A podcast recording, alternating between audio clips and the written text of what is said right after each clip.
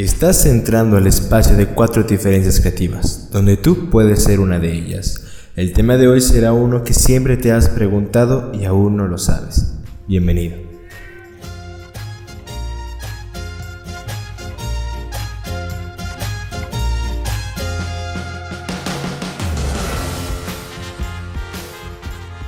Muy buenas tardes, noches o días, depende del momento en el que nos estén escuchando. Es un placer tenerlos aquí en un capítulo más de cuatro diferencias creativas, donde tu opinión es bastante importante y nos interesa saber qué es lo que piensas sobre el tema que traemos aquí. Conmigo, como todas las veces, nos acompañan Eduardo, preséntate. Hola chicos, ¿qué tal? ¿Cómo están? Tanto tiempo, una semanita ya sin, sin poder saludar ni hacer ese tipo de, de bienvenidas. Espero que se encuentren de maravilla. Yo, como siempre, estoy excelente aquí para grabar y presentarles un tema de la mejor calidad. Así que nada, no tengo más que aportar en este instante, así que estoy ansioso de veras de escuchar este podcast, bueno, de hacer este podcast. Ah, creo que todos estamos ansiosos de veras por esta cuarentena. Eh, igual, ¿cómo, Sí. ¿cómo te encuentras hoy, Gerardo? ¿Cómo estás? Hola, hola, buenas, buenas noches, eh, porque estoy en la noche yo. Y pues ustedes no sé en qué hora estén exactamente, pero espero que lo estén escuchando. Eso es lo importante. Ah, Estoy ansioso de veras de llegar pronto a su casa y de...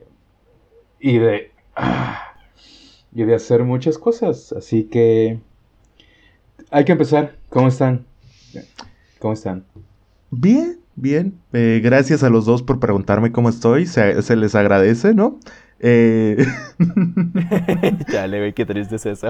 eh, yo, yo estoy ansioso de veras de llegar pronto a su casa y de cantar canciones cristianas con ella. Sin tomarnos de la mano, porque eso es pecado y podemos irnos al infierno. Bueno. Después de ese chiste, empezamos con el tema de del día de hoy, que es algo un poco abstracto. Así que les voy a hacer una pregunta a ustedes dos y a todas las personas que nos están escuchando. Si están en YouTube, me gustaría que dejaran un comentario poniendo su punto de vista sobre esto. O pueden hacerlo en Facebook o en Twitter, mm, dependiendo, en cualquiera de las dos estamos. Y la pregunta es la siguiente. ¿Qué te hace ser tú mismo? ¿Qué, qué parte tuya podrías determinar que eso te hace ser Gerardo, que eso te hace ser Eduardo y que eso me hace ser Alejandro? Oh, es que entran muchos factores, güey. O sea, ¿qué me hace ser yo? Todo lo que he vivido, güey. Todo lo que... Todos mis errores, yo creo, así. Así te lo dejo y un poco con mentalidad de mi de tiburón, güey. Ay, güey. Lo ¿por que hace que siempre, sea güey? yo, güey, son mis errores, güey. Porque eso, eso, eso te marca de alguna manera. Y todo, y depende de ti si lo utilizas para un bien, ¿sabes? O sea, si te quedas así tirado y agobiado, pues obviamente no vas a progresar nada en tu vida. Pero si aprendes de ellos, pues poco a poco vas a ir perfeccionándote a ti mismo. Entonces yo creo que sería eso. Me definen mis errores porque intento aprender de ellos, güey. Yo creo. Yo creo que Bueno. Ah, antes de que Gerardo me dé su respuesta, eh, te hago la siguiente pregunta. Entonces, si por algún accidente o por algo tú en este momento perdieras la memoria, es decir, que no recordaras ninguno de los errores que has cometido en tu vida, ¿ya no serías tú? Sería siendo yo, pero tendría otra visión, güey.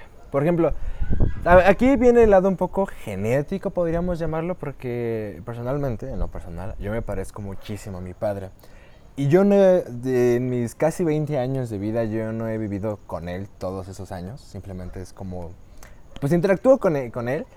Sin embargo, a pesar de esto, tengo eh, acciones o tengo este, diferentes formas de expresarme, de hacer caras, de, enojarme, que las tiene. Entonces, de alguna manera viene también una cosa que una cosa de mí genética, güey. No podría dejar de ser yo porque tendría aún así mi esencia. Simplemente tal vez sería un poco más alegre o, o algo, pero seguiría siendo eh, seguiría siendo yo, güey. O sea, es, es muy difícil explicar eso, o sea, es muy, muy buena pregunta. Así que yo ahorita, yo ahorita yo lo dejo ahí y ya, yo creo que a medida del podcast eh, la iré respondiendo, igual que imagino que todos aquí.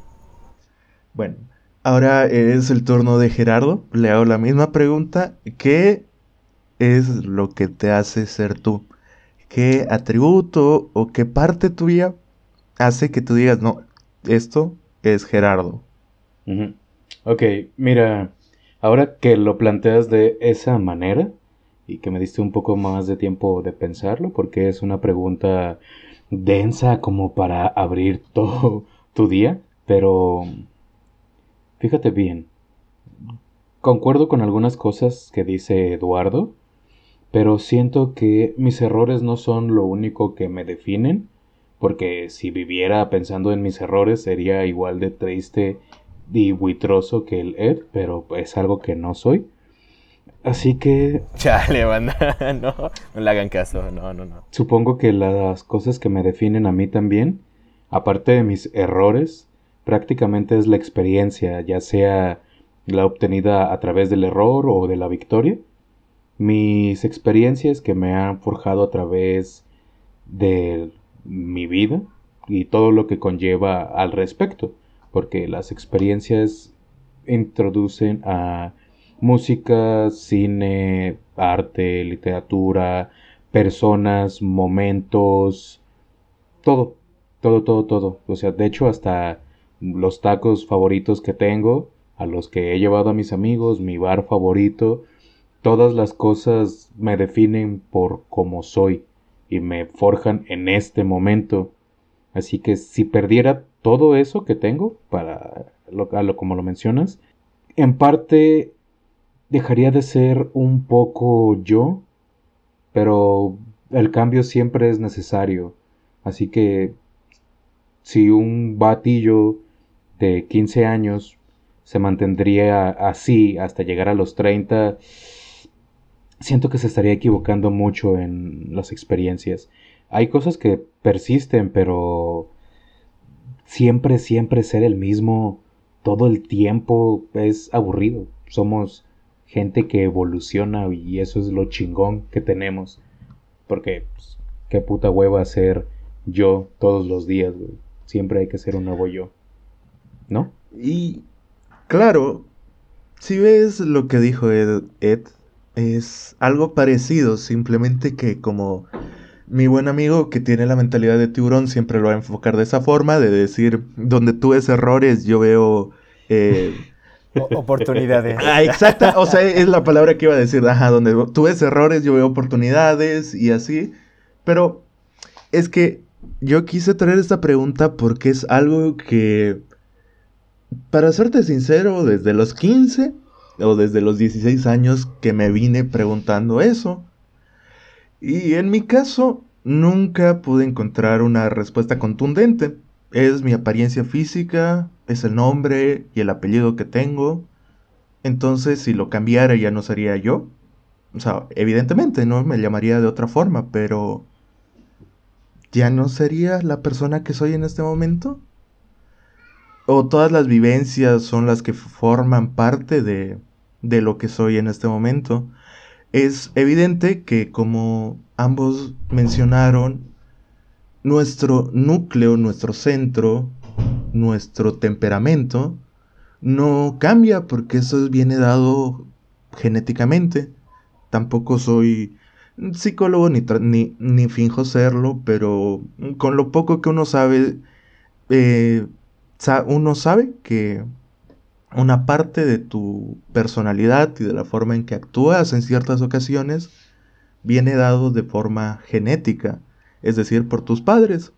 Yo en mi caso, como decía Ed, que se parece mucho a, su padre, eh, en mi caso yo soy una persona que tiende a, a tener reacciones a veces violentas y, y la verdad siempre trato de trabajar en esa forma, en esa parte de mi carácter, ¿no? Y, y eso es algo que viene dado por la genética. Mis padres son así, mi abuelo era así. Tampoco es como que me esté escudando para decir sí, yo actúo así porque mi familia lo hace. Trato de cambiarlo. Sin embargo, también creo que nosotros cambiamos de acuerdo al tiempo, de acuerdo a todo lo que vivimos. Eh, que el Alejandro de hace tres años es una persona distinta a lo que soy hoy en día. No en el, en el centro de, todo, pero en una parte sí. Y yo estoy muy seguro que en este momento yo no soy el Alejandro del 2025. No, no soy esa persona. Primero porque eh, Alejandro del 2025 no existe, güey. En realidad. No existe hasta que llegues a ser él. Así que pues, ni de pedo vas a ser el mismo. A lo mejor y te mueres mañana, güey, quién sabe. Así son las cosas. Entonces, pues, el futuro, lo único que hay seguro a lo mejor me, muero antes de cumplir 25 años. Eh, güey, ¿cuál? Pronto dejarás de hacer ese tipo de chistes. Sí, güey, sí. Güey. No, mira, si, te vas a morir joven, muérete a los 27. Y ya, te super mamón. O te inventamos algo artístico, güey que eras un maestro en algo, güey, no sé qué quiera hacerlo. Eh, literatura, algo, güey, lo que sea, güey, te metemos al club de los 27 y me hago famoso con regalías, güey. ¿Qué opinas? ¿Te parece bien, güey? va, va, va. Pero tienes que escribir toda la historia, eh, obviamente totalmente falsa, pero que pueda vender. Va a tener ciertas partes homoeróticas de nuestra relación de tres. Este, algo así para para, vender, para, para vender. obviamente, o sea. Es una mala relación. O sea, estamos en el 2020. No puede existir una obra eh, tanto de literatura, de televisión, de cine, sin eh, la homosexualidad. Es, es el punto fuerte del 2020. Así es, y así va a ser por un buen tiempo. Yo diría que del 2018 para adelante, güey, ya. Es como... Es, que, es que realmente lo que tú dices es bastante importante. O sea, a pesar de que nosotros ya tengamos como, si hablamos de ciencia o biología en este caso, eh, genética, o sea, que ya tenemos como predefinido cómo vamos a hacer, tanto en características como en el pensamiento, bueno, no pensamiento, sino, pero en la forma de ser un poco. A medida que pasamos el tiempo, güey, vamos conociendo gente que nos cambia y que sus ideas, sus formas de ver el mundo, nos llegan y podemos modificar con eso nuestra, propia idea, güey. Eh, así que yo creo que simplemente estamos reiterando la respuesta que dimos hace rato, güey. Las vivencias que nosotros tuvimos o, tengamos a, a, mediados de los años futuros o los, años pasados son los que nos están definiendo como persona. Y sin embargo, lo vimos de un lado crítico a lo que, como nosotros nos están criando. O sea, nuestros padres, los abuelos, si es que acaso también conviviste mucho con ellos, eh, siempre vemos ese lado crítico, güey, con base a ese tipo de pensamientos que ellos nos están pasando de generación en generación. Por ejemplo, mis abuelos, en un principio, eh, pues como que a los homosexuales, pues cuando lo iba, güey. Sin embargo, lo fueron, lo fueron aceptando gracias a, a los cambios de ideas que tuvieron todos estos años, güey. Desde el 2000 hasta el 2020. Entonces, este es bastante importante. Y como dice este Gerardo, güey, sería muy aburrido ser el mismo yo siempre. Y es, es por eso que es importante el estar constantemente investigando, conociendo gente, conociendo diferentes cosas para poder ver el otro lado de la moneda, si podríamos decir. Bueno, pues no da otro lado de la moneda, güey, porque, por, o sea, por lo menos con la metáfora que dices, güey, es como si solo hubiera dos lados, güey. Es ampliar tu panorama y por ejemplo, comprender cosas de manera distintas a, como ya las habías hecho, como cuando lees un libro estando en la secundaria, lo vuelves a leer en la prepa, güey. Oh, y ahorita ya cuando estás viejón en la universidad, después de no dormir ocho horas, buscas algo para mantenerte en calma, así que vas por tu libro favorito, lo vuelves a leer y dices, no mames, porque nunca entendí esto de esa manera. Así que supongo que es lo que vamos vamos viendo, ¿no? Un panorama distinto y a veces puedes toparte con las cosas como en la misma intensidad, pero de diferente manera. No sé si alguna vez les ha pasado. Por ejemplo, yo recuerdo que cuando estaba en la secundaria, estaba como de famoso el pinche Arjona, güey. Eh, sí, sí, sí. y, el vato era como conocido. Entonces, mm, lo que yo conocía de música, porque siento que es algo que me representa mucho, en la secundaria era por un grupo de amigos que era lo que me recomendaban. Así, ay, escucha esto, escucha esto, escucha esto, escucha esto. Entonces, pues yo tenía mi celular eh, de, lleno de música pirata que bajé del Ares des- con unos cuantos troyanos que venían incluidos, porque es prácticamente lo que venía Eh, ahí.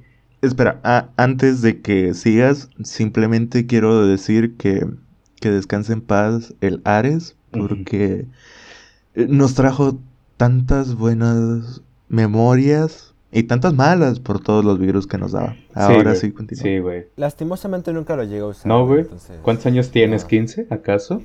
Ah, algo así, güey. No, sí, fíjate que es muy chistoso y e- es esto que, bueno, ya los audio escuchas no saben.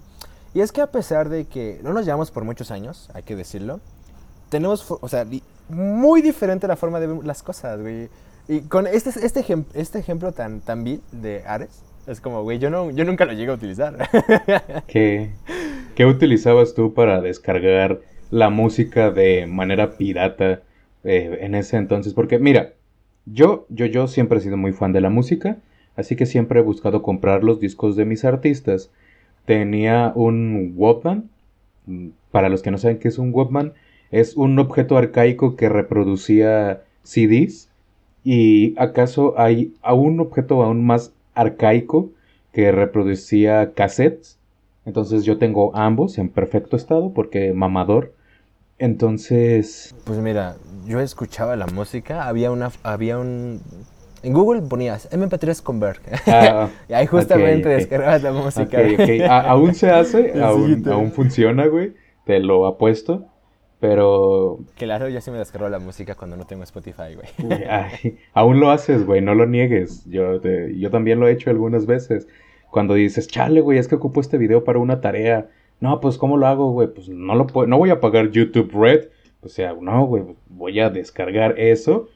Ah, eh, Una cosa, Cuatro Diferencias Creativas no apoya la piratería. Consuman este 100% legal y apoyen a sus artistas Claro. este, locales.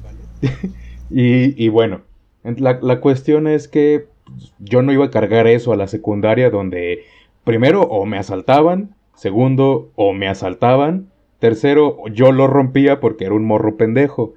Entonces, pues preferiría cargar la musiquita en mi celular ahí con una memoria de 2 gigas, güey, porque eso era mucho, eso era mucho cuando yo estaba en la secundaria.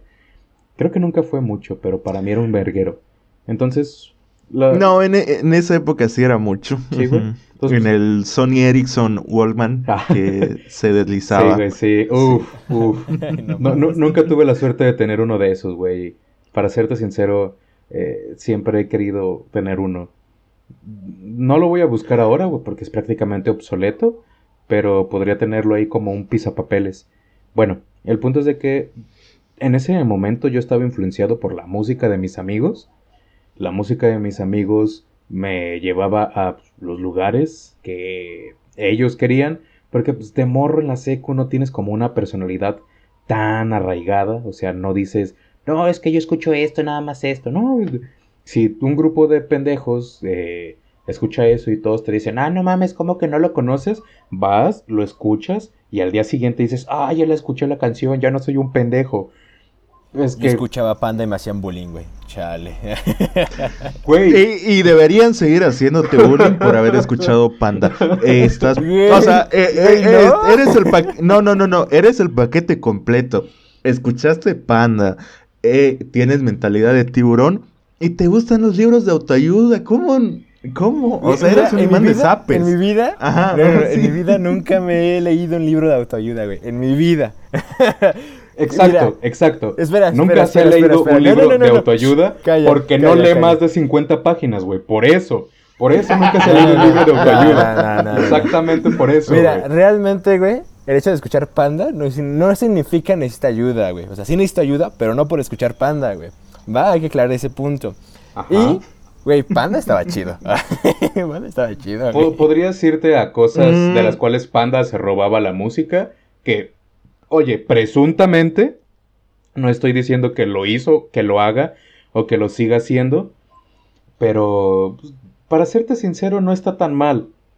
A esa edad lo escuchas y yo por un momento es- creí que eso era algo pesado, porque estaba acostumbrado a escuchar Arjona, Calle 13, Güey, de hecho, o sea, ¿cómo me puedes criticar si escuchabas a Arjona, güey? O sea, literal, todos tus argumentos se fueron cuando dijiste eso, güey. O sea, Ah, eh, en, es- en este punto sí estoy con Ed, que no, no puedes criticar a alguien que escuchaba Panda si tú escuchabas Arjona. Sí, sí, sí. La verdad, eh, una No, decepción. Estoy, estoy de acuerdo. Totalmente. La, la diferencia es que ese morrito conoció más música y dijo, oye, Arjona, con sus tres estrofas de ¿Qué hace un taxista seduciendo a la vida? Y dices, verga, güey. uy, con todo el Sí, sentimiento, güey, güey. y, y ahora que me, me lo pregunto, güey, y es, no mames, güey, ¿quién verga se quería coger un taxista, güey? Nadie. Nadie se quisiera coger una- a un taxista, güey. ¿Quién en su sano juicio diría, ah, no mames, ese taxista, güey, que llevas... hay un programa, hay un programa, güey, que es muy famoso, se llama Fake Taxi. Ah, Mira, al sí, principio del eh, nombre... confirmo. al principio del nombre dice fake, entonces... mm, no, Taxi, güey. no- Taxi, güey. taxi, eh, eh, es un taxi. Lo importante es que todo sucede dentro del taxi, pero eso no es lo importante. Y bueno, eh, nos desviamos un poco del tema. Ahora, retomando a la charla, Ajá. eh, yo también eh, comparto lo que ustedes dicen, pero creo que la de, o sea, cómo nos definimos a nosotros mm, va más allá de simplemente las nuestras vivencias, si quieres llamarlo de alguna forma. Evidentemente, y eso lo iba a mencionar más adelante, pero como ya lo trajeron, de que estamos en constante evolución, es como lo decía Heráclito, el filósofo eh, griego, de que un hombre no se puede bañar en un río dos veces. O eh, las aguas cambiaron o aquel hombre es distinto. Evidentemente estamos en constante cambio y la persona que eras antes no es, no es la misma persona que eres hoy en día. Pero yo creo que hay muchas más cosas que limitan eh, a esa persona. Pero mm, para empezar, eh, estaba leyendo una página que ahorita no recuerdo el nombre, pero eh, sorprendentemente todas las páginas que leí para sacar la información, o al menos la mayoría, unas 3, 4, eran escritas por mujeres y para mujeres. Así que, bueno, el- los links van a estar ahí de, de las páginas. Un, un saludo a todas las personas que lo hayan escrito, si es que lo escuchan en algún momento. Sí, claro. Y Es- me haría bastante ilusión si es que eso pasa, pero bueno, eso es distinto.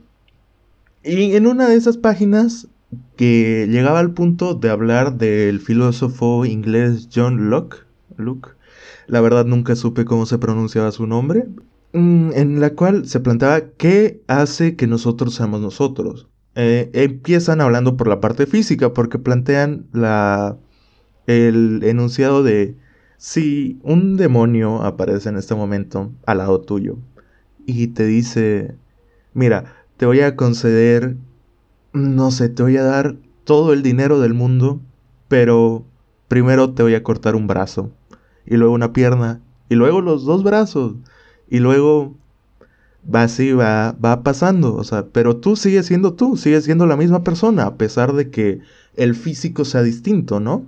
Eh, nuestro cuerpo es simplemente un recipiente de, de lo que somos. Eso lo plantea Luke, a lo que llamaba la identidad personal. Mira, creo, creo, creo que por lo menos yo eh, cambiaría drásticamente si perdiera alguna de las extremidades. Eh, siempre he sido muy fanático de las personas paralímpicas que hacen cosas extraordinarias con limitaciones y son personas en estado físico sorprendente y que son de aplaudírseles totalmente. Entonces, veo y sigo mucho los paralímpicos Y ahora que lo mencionas, si viene y me dice, te doy todo el dinero del mundo y te corto un brazo y me deja sin muñones, tengo todo el dinero del mundo, podría comprarme prótesis, podría conseguir a alguien que me ayude a moverme a todos lados, podría financiar estudios y investigaciones para hacer prótesis robóticas de alta gama, porque tengo todo el dinero, prácticamente no me puso ninguna limitante. ¿Seguiría siendo yo? No, para nada, porque no podría ir al baño, sentarme, levantarme y asearme sin necesitar a alguien. Y siento que a partir de ahí valió pito. Cuando llegas a ese punto es muy complicado, la verdad. Cuando no puedes hacer necesidades básicas sin ayuda de alguien, siento que algo en ti deja de hacerte sentir completo. No importa cuánto dinero tengas, siempre vas a tener una sensación de que te falta algo. Aunque llega un punto en el que te conviertes en totalmente otra vez autónomo y en la transición de el ser autónomo y el no serlo, eh, me ha tocado verla porque soy terapeuta físico y estoy muy sorprendido, estoy muy orgulloso y estoy muy, pero muy fascinado con el proceso de la gente que es tan fuerte que puede ser válido por sí mismo, perderlo y regresar a ser válido a sí mismo.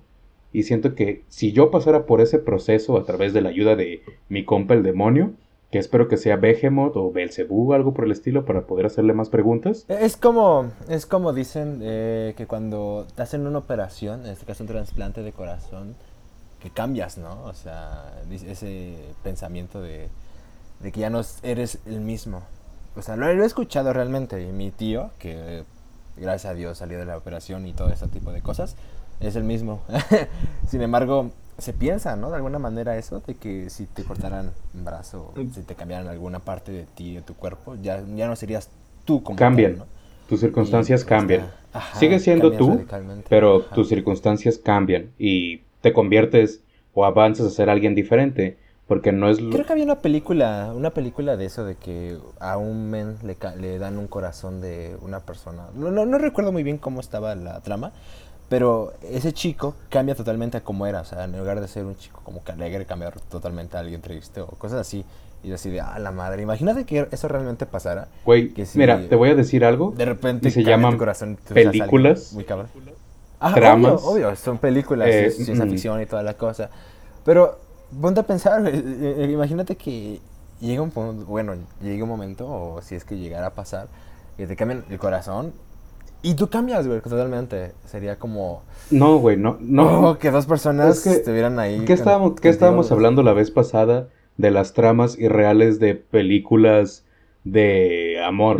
Güey, el que te cambien un músculo que bombea sangre no te va a cambiar tu forma de ser. Porque digamos, o sea, digamos de esta manera. Yo, no estoy diciendo en ese instante. El corazón, güey, el corazón no tiene los sentimientos, no tiene el amor, no tiene la felicidad, güey. Es una, es una pinche bomba, güey. Bombea sangre, güey. Eso es lo que hace. ¿Sí, güey? Entonces, pues, no me vengas con mamás porque si el episodio pasado estábamos diciendo o sea, que. Chécate, no, no, no, no, güey. Cállate, cállate, cállate, güey. Cállate, cállate. O sea, simplemente, y es que creo que tú te exaltas, güey, en cada comentario que yo hago. Sé que me amas, güey, pero tranquilo. Eh, o sea, simplemente dije, imagínate. No, no puedo, güey. No puedo, güey. No puedo. Tú no puedes, exactamente. Tú no, güey. Pero no por eso, güey tienes que ah, ya, eh. eh... literalmente decir, no, no, pero es que no, no se puede, güey, no se puede. No, güey, es que no va a pasar, güey. llegas, a hacer, llegas a hacer... Creo que no, venimos eh, aquí. tienen que calmarse, no, no se exciten, por favor. y sí, es algo bastante irreal, pero también es igual de irreal que te aparezca un demonio y te diga, ¿sabes qué? te voy a cortar una puta parte de tu cuerpo y te voy a dar dinero. No, yo creo que el demonio en todo caso te pediría tu alma para atormentarla por toda la eternidad. Eso sí. ¿Para qué me la pediría, güey? Ya la tiene, o sea. Depende, puede que no exista, ¿no? Pero bueno, eh, es que sí, eh, creo que creo que se emocionaron bastante. Sé, sé que, no sé, sé que están ansiosos. lo puedo notar muy bien, pero eh, échense agua fría, échense agua fría, por favor. Bueno, en este caso, eh, a, donde se, se dirigía eh, este buen filósofo, John, John Locke, después hablaba de, podría perder todos mis recuerdos, podría olvidarlo todo y aún así seguir siendo yo. Mi yo está, está dentro de lo que se llama la personalidad. Nuestra personalidad, nuestra identidad, según Luke, viene dada por la igualdad de conciencia.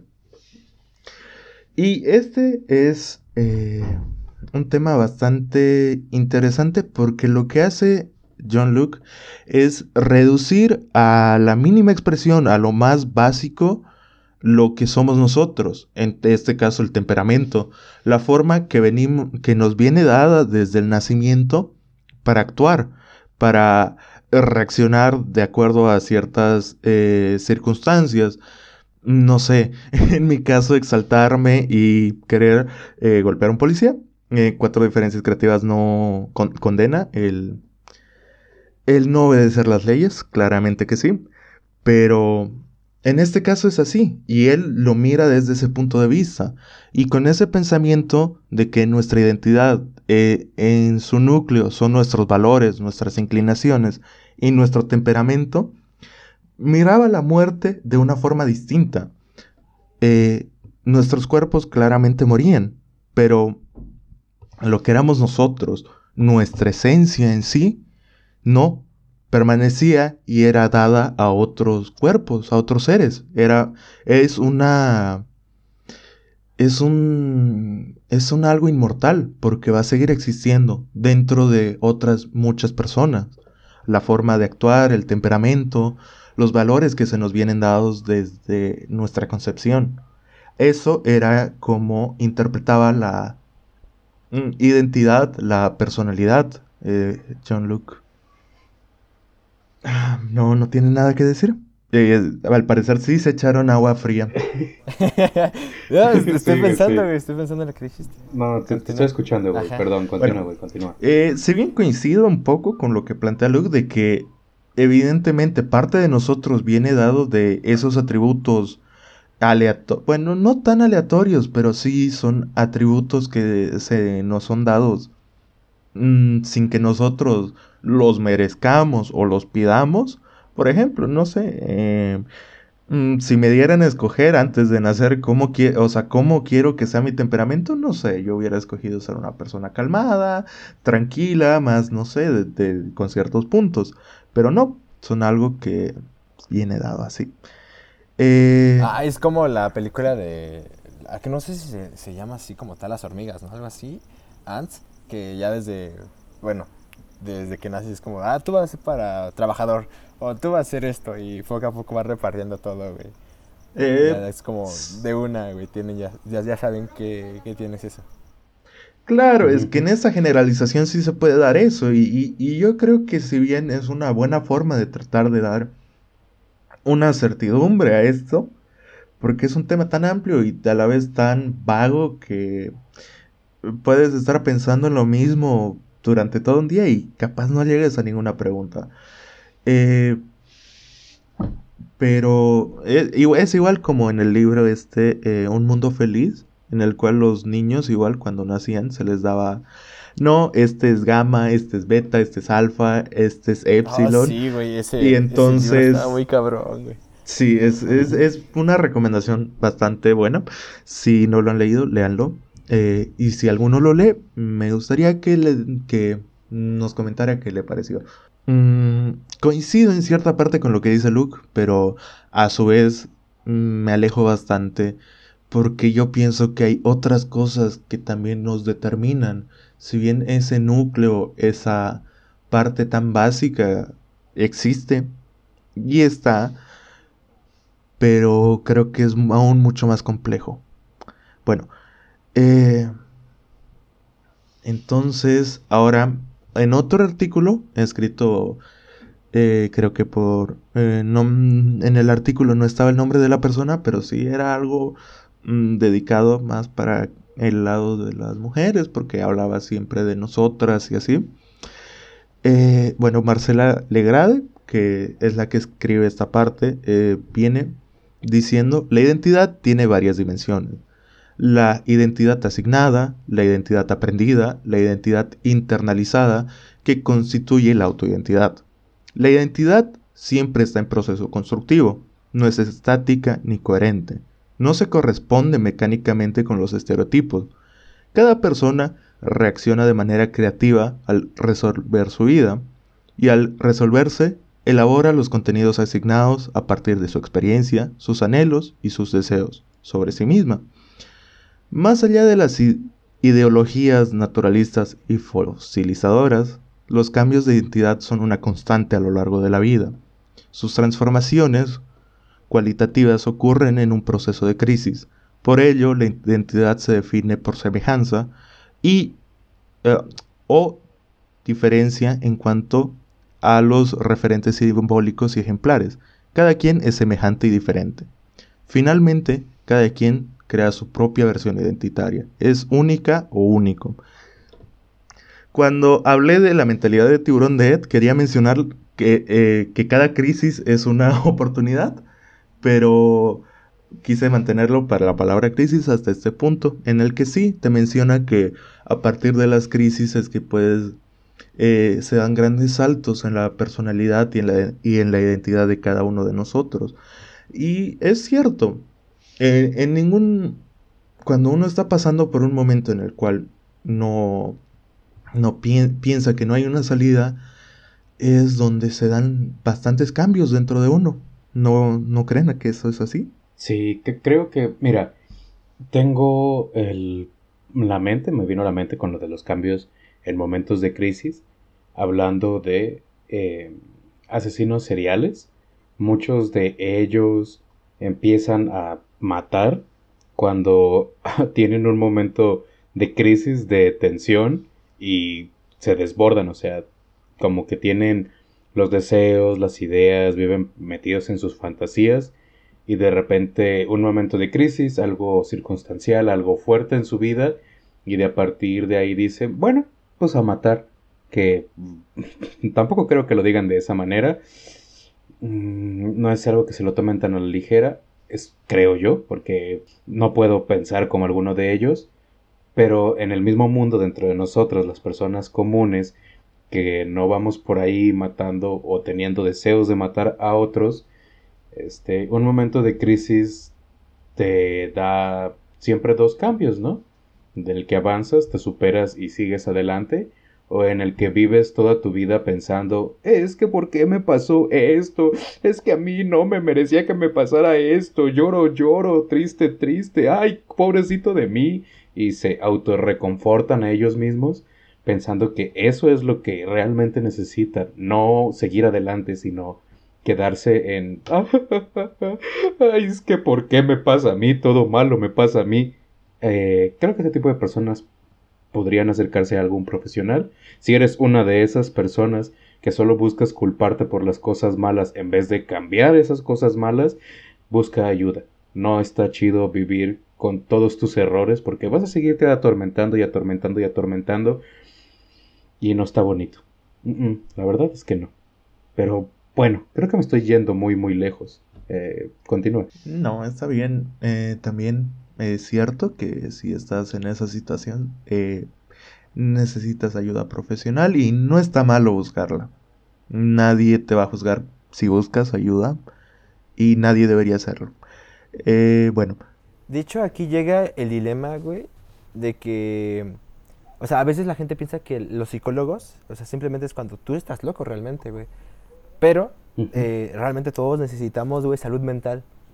Porque todos los cambios, todas las crisis que hemos tenido, güey, a veces no las sabemos expresar de, de buena o, de la mejor manera, ¿no? Por eso es que hay algunos tienen crisis de, de, enojos que empiezan a gritar a todo el mundo o empiezan a chillar, así es como expresan su estrés, ¿no? Entonces, este, Ah, ah, volviendo a lo que tú decías de, que la crisis, eh, bueno, una crisis te cambia la perspectiva y todo eso, eh, es realmente cierto, ¿no? Y yo como estudiante, y esto no quiero, no quiero sonar mamador ni nada por el estilo, pero yo como estudiante de administración, güey, de empresas, e- e- esto nos lo pone como de mucha importancia, güey. Cuando una, cuando una empresa llega a una crisis, güey, ya sea eh, económica, ya sea que la, competencia esté arrasando con eso, e- es importante el tú cambiarte, güey. Por ejemplo, como dijo este Gerardo hace poco, de que si tú te encierras en tus errores, nada va a cambiar y necesitas ayuda, claramente. Eh, porque necesitas adaptarte a lo que está presente a ti. Por ejemplo, si, si tú tienes problemas, ¿no? ya sea con tu familia o con cualquier otra cosa, problemas en la escuela, te está yendo mal o realmente tienes una mala racha, tienes que adaptarte y tienes que saber cómo sobrellevar ese tipo de cosas. Eh, y eso te cambia totalmente en tu persona, en tu ideología y en tú cómo eres, ¿no? Por ejemplo, eh, yo hace 10 años, que, o sea, yo a mis 10 años, a mis 15 años, vámonos un poco más atrás, a mis 10 años vamos a dejarlo, yo pensaba que era el más fuerte y que yo podía solucionarlo todo poniéndome enfrente y pues, pues, decir algo como, eh, ¿qué me vas a hacer? O, o algo por el estilo. No quiero decir que, sea- que fui el matón de la escuela porque realmente no era el matón de la escuela. Pero hace, esa, eh, a, los, a 10 años- a los 10 años pensaba eso. Sin embargo, a medida que pasó el tiempo, me vi envuelto en crisis y dije, realmente el ser fuerte físicamente no te ayuda en nada, simplemente es estética y eh, de vez en cuando pues te, hace librarte de algunas situaciones. Pero el conocimiento que tú vas adquiriendo y la información que tú vayas obteniendo a lo largo del tiempo es lo que te va a ayudar realmente. Y entonces la crisis te cambia y aquí es- llega un punto importante que si no, no sé si vas a hablar de, de esto, Alejandro, y es mm, cambiarte para bien o para mal, güey. Ujú. Porque, como dijimos, bueno, como dije mejor dicho, eh, todo depende de cómo tomes esas cosas. A veces no sabemos cómo tomarlas y puede perjudicar, ¿no? Por ejemplo, los asesinos, como dijo Gerardo, de que llegaron crisis y llegó un impulso de matar a alguien, güey. Y es como, eso le marca de por vida. Entonces es, eh, es bastante importante el cómo tomamos las cosas respecto a lo que está sucediendo en nuestro entorno. Simón, ¿sabes Ah, algo que, que dices, Ed? Este, creo que también me pasó a mí cuando ah, soy el más fuerte, todos me la pelan, eh, aquí tú y yo, pues a ver quién. Iba a decir una frase que me causa mucho conflicto y está muy, muy densa, así que discúlpenme, pero eh, lo he visto y he tenido ganas de decirlo, no me peleo, pero siento que si llegara a hacerlo, esta situación se convertiría en un me quito la camisa, aviento mi cabeza hacia el frente y le digo con una voz sólida y fuerte, vamos a ver a quién le apesta más la verga. Y... Ya ya ya No, no, no, bueno, pero dejando de lado eso, este... Las circunstancias, porque me, fue algo que, que, que te- concuerdo mucho contigo, güey. Las circunstancias que teníamos cuando éramos 10 años, quizá estábamos afrontando otros problemas, pero los que más le dábamos importancia era que el niño te empujaba, que eras el más fuerte, que eras el mejor jugando fútbol. Ajá, ajá. Ajá, el que tú eh, Ujú. sobresalieras y las sí, sí, chicas sí, ti esas son tus circunstancias a los, a los problemas que te enfrentabas en ese entonces. Entonces los querías, los querías solucionar con un o me putea o nos puteamos o lo puteo. Y, y son cosas que se resolvían así de niño, ¿no? Porque ¿qué era lo más que llegaba? Te raspabas, te regañaban, llegabas con tu mami, te daba un caldito de pollo y te daba una chinga porque te peleaste en la escuela y eso no se tiene que hacer. Porque la violencia es el último recurso. Primero se dialoga, pero no todo se puede resolver dialogando. Así que es un punto que, güey, es muy, muy importante. Tu morrito de 10 años afrontaba sus problemas con eso que conocía. Y para él, la persona más grande del mundo era la persona más fuerte físicamente y la que siempre le hacía frente a las cosas. Y ahora nos damos cuenta que hay muchas formas de hacerle frente a los problemas y entramos en una crisis porque no tenemos ninguna forma de hacerle frente a nuestros problemas aunque los conozcamos. Ah, de hecho, yo sí tengo una forma para afrontar las crisis, pero... Eh, no. Ah, ah, Esa no no, es No. no era esa, Él- pero... él- Bueno, la, Él la está dejamos hablando ahí. del bong. Él está hablando de su bong mágico. Eh, Obviamente, eh, aquella... aquellos brownies tan deliciosos que te hacen volar sintiendo todos los Oh. sabores. Exactamente, de eso estoy hablando. Sí, sí, sí. Sí, sí, sí. Güey, güey, güey, güey, la- Esto es algo que no tiene absolutamente nada que ver, como casi todo lo que digo. ¿Saben? Así, pero me voy a tomar menos de cinco minutos. ¿Saben por qué a las brujas las dibujaban o la- son coloquialmente puestas como arriba de una escoba? ¿No? Ok, Ni idea. No tengo Ok, ni idea, güey, ahora- no, las algunas brujas con algunas plantas, hongos o mo que causaba algún efecto psicodélico lo frotaban alrededor de su palo de escoba, alrededor de su palo de escoba, y desnudas ante la luna llena se daban unos tallones en su zona íntima con, con la No, me escoba. Y es- esa zona tiene muchas terminaciones nerviosas y, y absorbe muchas cosas. Entonces, a las brujas literalmente se daban un vuelo, un viajezote montadas en una escoba. De una forma coloquial volaban y de una forma general lo hacían. Porque pinches viajezotes estoy seguro que se aventaban. Y ahora imagínate, por, bailaban desnudas toda la noche en lugares con mucho frío, con solo una llama. Pues estaban en el rape, en pinche viajezote. Yo he visto muchos hippies haciendo lo mismo. Bueno, no los he visto porque, claro, yo no me meto ese tipo de cosas. Pero, este, Claro. me los imagino. O sea, lo descubrí y estoy muy emocionado y muy extrañado de... Volaban en una escoba, se convirtió en un se daban unos viajes en una escoba. O sea, se masturbaban y se drogaban al mismo tiempo. Wow. Continúen. Bueno, Ya, creo que ese sería el sueño eso. de varias personas, pero bueno. Eh, sí, eh, cuatro diferencias creativas. No, no está alineada con el consumo de ciertas sustancias. Ah, no, no lo hagan. Ilegales. Güey, me da risa, me da risa que siempre en cada podcast, güey, en cada podcast tenemos que advertir de que Eh, no, no lo hagan. nada, si ven a una persona que lo está haciendo, corran y háblenle a quien más confianza le tengan. Mucho ojo, cuate. Pero bueno, eh, sí, eh, hablando del tema, hablando del tema de los asesinos en series, en Netflix hay una serie bastante interesante, Mindhunter, eh, que es los inicios de cómo empezaron a crear los perfiles psicológicos de ese, de ese tipo de personas. Y hablando de las crisis, sí, sí son bastante... eh, Es bastante cierto que una crisis te obliga a cambiar. En mi caso fue la crisis cuando, mm, cuando me cambié de ciudad. Mm, Pónganse en la piel de alguien, de, de un niño, ¿sí? Se podría decir un niño de 14 años que está dejando todo lo que conoció atrás para irse a un lugar que no conoce para nada. Pero yo creo que esa crisis eh, me ayudó a ser la persona que soy hoy en día. Y bueno, eh, ahora saltando a, a otro paper de José Francisco Zarate Ortiz del Instituto Tecnológico y Estudios Superiores de Monterrey, Nuevo León, México Ajá.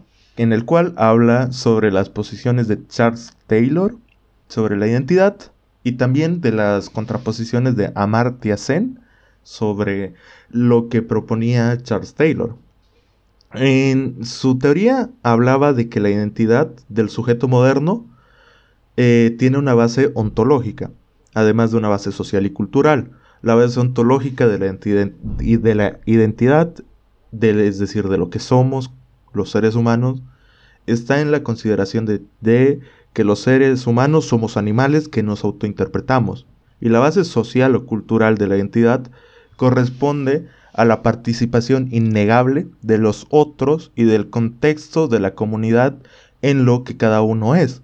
Es decir, que los marcos de referencia cultural son los que nos permiten la inteligibilidad de qué y quiénes somos. De esto se puede decir que ambas clases, la ontológica y la social, están determinadas y articuladas en el lenguaje. Y esto fue un punto que me llamó muchísimo la atención cuando lo leí y me puse a reflexionar sobre eso. Ahora les pregunto, si ustedes con los mismos padres, con las mismas situaciones con las que vivieron, en su caso, no hubieran nacido en México, ¿y qué te digo? Hubieran nacido, uno hubiera nacido en Medio Oriente y otro hubiera nacido, no lo sé, en algún país nórdico. ¿Creen que serían la misma persona que son hoy en día, con las mismas, con los mismos padres y con las mismas situaciones que han vivido hasta hoy en día? No, güey, ni un poco. Para nada, güey. Sería, sería un cambio muy radical de pensamiento y como tú dices, güey, de cultura más que nada, güey. Hay, hay, que decir, güey, que de alguna manera nosotros estamos como limitados a lo que dicen las leyes, güey. Y las, tanto las leyes como las, eh, los prejuicios morales.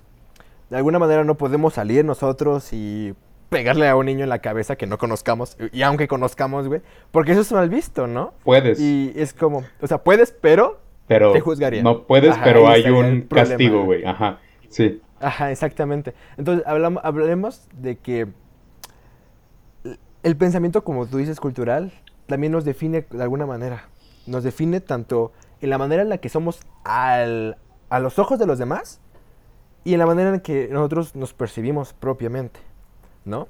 El hecho, no, no, tenemos gustos culposos, ¿no? Tenemos gustos que pues, no quisiéramos que la gente supiera. Por ejemplo, yo dije que me gustaba Panda y ustedes me empezaron a tirar, güey, ¿no? O sea, e, ese tipo, ¿no? De, de este, prejuicios morales también nos definen. Entonces, si tú no me pones en otro, en otro mundo, iba a decir, en otro país, con otras ideologías, güey, con otras formas de pensar de frente al trabajo, a lo que son los amigos, a lo que son la vida como misma, te aseguro, güey, que, estaría haciendo totalmente lo contrario a lo que estaría haciendo ahorita, güey. Quizá, mira, velo de esta manera. Los mismos padres, este, entonces mi mamá y mi papá serían mexicanos, pero se fueron allá.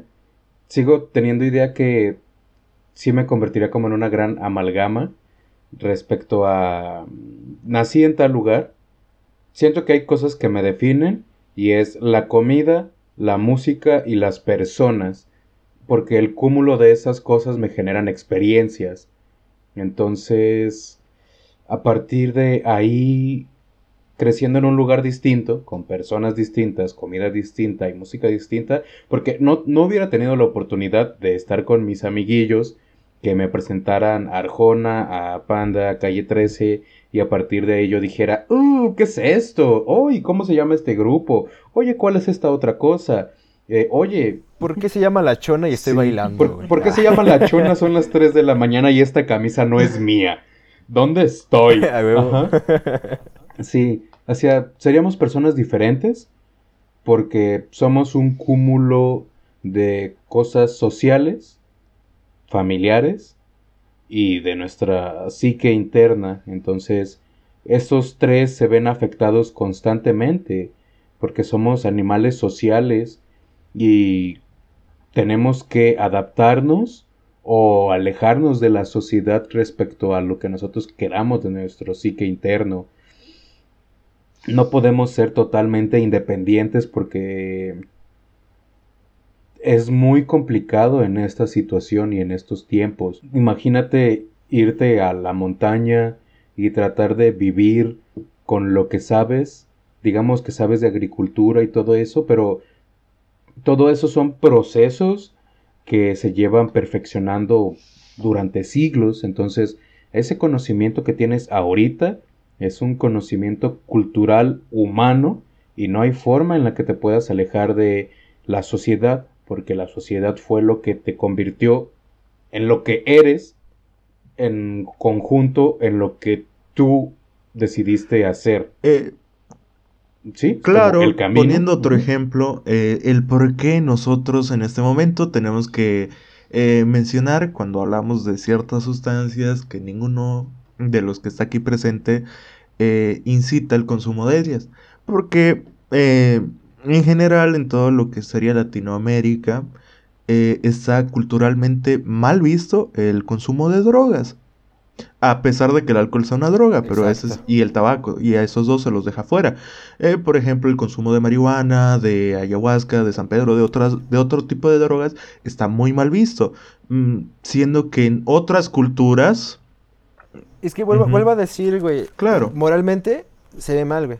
El tomar alcohol, el ya fumar es algo cotidiano, güey. Y, y, pues, ya está bajo la ley, ya se ve bien. Y, y, por ejemplo, si.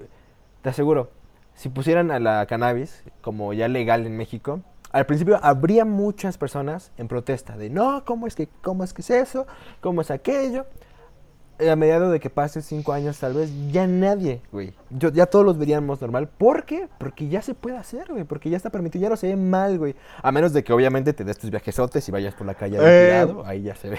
Me acuerdo- Se vería muy mal, güey. Me no acuerdo de haber visto que en México hay una, creo que en la, en Ciudad de México, eh, frente a, no sé cómo se llama su palacio, el palacio que tienen, el palacio de gobierno, creo que es, o no, no sé el nombre.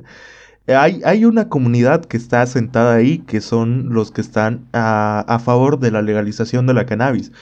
Y son una comunidad y el mismo gobierno les permitió, eh, de- después de un proceso y de varias cosas, que puedan consumir en ese lugar. O sea, en ese lugar no está penado el consumo, en esa área.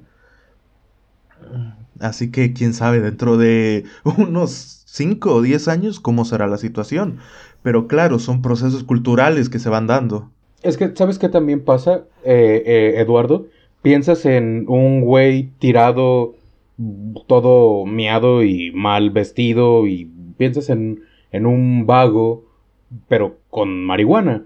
O sea, piénsalo, hoy en día, actualmente hay mucha gente totalmente funcional que sabe llevar su consumo de, en este momento específicamente de marihuana, sabe llevar su consumo, lleva una vida totalmente normal y es igual, igual, igual de consumidor que, por ejemplo, tenemos a dos personas, tu tío Pedro, de 45 años, que todos los días se toma una caguama, y en esta ocasión tenemos a su hijo Panchito, que todos los días se fuma un porro. Tu tío Pedro, este, él está bien visto, aunque a veces ha llegado o no ha llegado A ajá, prochos. a su casa y en las situaciones que ha llegado han sido a veces lamentables. Todos tenemos a alguien que lo hemos visto en situaciones de O, ay o alguna vez, algunos ajá, fuimos nosotros los que estábamos en esa situación. Por supuesto, sí, sí, sí. Y, y estamos tomando o consumiendo esa droga legal. Ahora, velo de esta manera. Eh, el muchacho que, que fuma marihuana ha estado en las mismas circunstancias o en menores, pero el punto es que ya se acostumbraron a ver a ese señor en esas circunstancias y dices, ay, solo está borracho. Pero acá lo ves y dices, no, está consumiendo marihuana del diablo, hoy no. Así, es que estamos muy ligados a las opiniones, porque México es un país muy católico. Otra vez, regresando a mi agenda de todo el tiempo, México es un país muy católico y nos vemos limitados a esas ideas. México es un país de creencias y la gente prefiere poner sus creencias frente a la realidad, que se puede hacer un consumo responsable de marihuana en lugares específicos. Por ejemplo, la venden en tal lugar, sí, puedes consumirla en bares específicos o en tu casa, sí, adelante. Es lo mismo, no es legal estar tomando alcohol en vía pública, pero pasa. Y es lo mismo, digamos que le pasa lo mismo a la marihuana con las mismas legislaciones que tiene el alcohol, pero la gente durante mucho tiempo seguirá viendo mal a el- la persona que consume la marihuana porque ¿qué le va a dar de ejemplo a mis niños? Hay, hay algo que, que comentaste y estoy de acuerdo contigo en el hecho de que México es un país muy creyente. Y, y, me- y recordé, eh, recordé exactamente un documental que se llama Conquistemos el Mundo. Es un, es un documental este, de ah, Ujú. Estados Unidos. Y eh, no recuerdo cómo se llama este señor que, que literal está en todo, todo el video, todo el documental. Pero va a diferentes países a sacar lo mejor de las culturas, ¿no? O sea, dicen, ah, Estados Unidos es un país que supuestamente lo asocian con guerra. Perfecto, yo voy a hacer, eh, yo voy a conquistar todos los países y voy a sacar lo mejor de ellos, ¿no? Entonces va, y creo que si no, chance y estoy mal y espero que no, era o París, o no, Francia no creo. Italia, era Italia, Italia, Italia. Donde eh, comentan que... Verga, se me fue. No, no, bueno, no, no recuerdo muy bien exactamente el país porque tampoco la quiero regar. ¿Qué tal si estoy poniendo Ajá. cosas en un país que no? Pero donde la, la, la marihuana, las drogas son legales, güey, completamente. Hay algunas, obviamente, que son como ya muy excesivas o muy feas. Pero la, las drogas son legales y dicen que gracias a que fueron legales, güey, pudieron combatir el narcotráfico, güey. O sea, esa fue la estrategia del mismo gobierno para combatir el narcotráfico Es que- y disminuyeron Es que completamente es todo, güey. cierto. O sea, el hecho es de que si el Estado eso, agarra Ajá. una ley y regulariza los consumos, como en el caso del alcohol, se crean condiciones en, la- en las cuales es permitido vender y en esas condiciones ya no es necesario la existencia de un mercado negro. Es decir, que las ventas de ese mercado negro, que normalmente mm, son llevadas a cabo por el narcotráfico, disminuyen. Eh, sé que va a ser un tema muy polémico, pero es una es también uno de los enunciados que utilizan para la promoción de la legalización del aborto. Pero eh, ese es un tema muy serio que creo que necesitaría un capítulo aparte. Por totalmente Eh, de acuerdo. Simplemente Sí, es Sí. algo, es, totalmente de acuerdo. es algo similar, que es un, es un argumento que se lo utiliza, que qué, que reduciría el número de abortos clandestinos. Pero bueno, eh, ya. Eh, volviendo al tema, que ya estamos por acabar y dejando de lado eh, el otro tema, porque la verdad sí es un tema bastante delicado y bastante claro. serio, que se lo tiene que tomar con esas palabras. Eh, ya en la última parte, hablando de lo que. de la contestación que hace esta persona, Amartya Sen, a lo que enunciaba Taylor, que de seguro ya no nos acordamos porque pasamos bastante rato eh, sin, sin hablar de eso. Bueno, eh, Papi Taylor, a huevo, es mi papá, güey, ese güey. Ujú. sigue, sigue. Mm. eh, consideraba que la visión de Taylor tendía a encasillar a, a las personas. ¿Por qué? Porque si tu personalidad da- estaba dada por tus por la sociedad, por el lenguaje en el cual te se- desarrollabas, mm, encasillabas mucho a una persona. Eh, eh, se planteaba que la identidad debe ser un producto de la elección racional de la persona.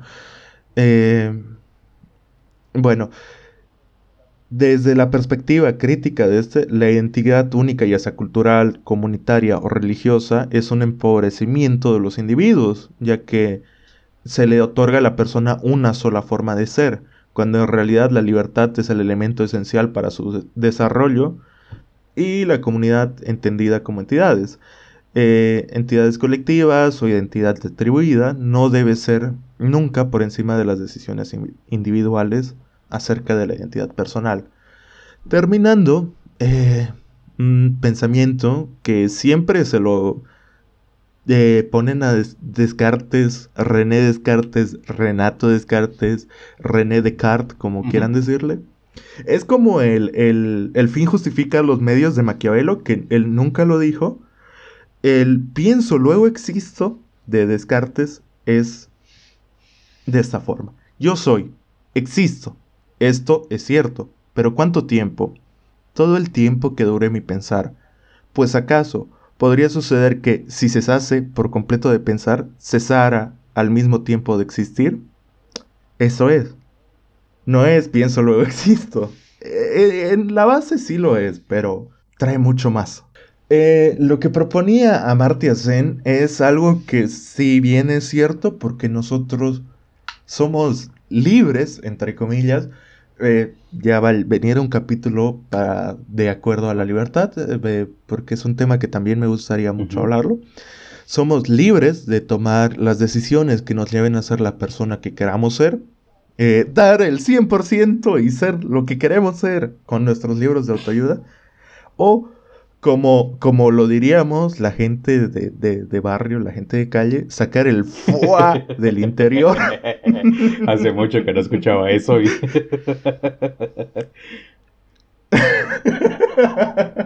bueno, eh, pero a la vez es cierto que no podemos tomar las elecciones más racionales, porque después de leer todo eso, yo, yo creo que nosotros tenemos al menos tres puntos los cuales limitarían nuestra libertad de decisión eh, para, para ser la persona que queremos ser, para sacar nuestro foie interior. El primero viene dado por nuestros genes. Eh, somos en parte lo que fueron nuestros padres. Entonces, tenemos cierta afinidad y cierto... Hmm, cierto apego a, a, conductas y formas de ser que son innatas. Eh, es bastante interesante porque la persona a partir de los dos meses, creo, de vida, es que empieza a darse cuenta de, de su misma existencia. Hay un, hay una investigación bastante interesante, pero bueno, eso es aparte. Uno, es, esa parte nos limita en un principio. Dos, nos limitan los pasos o las acciones que tomamos en esos hasta ese momento sin tomar en cuenta también la forma en la que crecimos, porque si bien es cierto que parte de nuestra personalidad viene dada por nuestros genes, otra parte es la que se desarrolla en los primeros años de vida. Es decir, que eso nos está limitando para tomar nuestra decisión. Y, la, y la tercera, la que sería bastante importante también, es lo que afirmaba Taylor. Nuestra sociedad, la sociedad en la que vivimos, en la que crecimos y en la que estamos viviendo, también limita nuestra identidad. No, no como lo afirmaba Taylor, de que somos netamente lo que dice la sociedad y la comunidad y eso no nos, nos delimita completamente, pero yo creo que nos llega a limitar en un punto. Eso es lo que yo, con lo que yo me quedo de este capítulo y de la investigación, entre comillas, que, que realicé esta vez que sí supo abrirme los ojos en algunos puntos importantes para tratar de comprender mejor qué es lo que soy y por qué soy lo que soy. Y así la transmisión de hoy llega a su fin. No olviden que pueden compartir su opinión sobre el tema en nuestras redes sociales arroba diferencias 4 en Twitter y en la página de Facebook y YouTube como 4 diferencias creativas. Desde aquí nos despedimos y recuerden, no coman la nieve amarilla ni tomen coca de piña.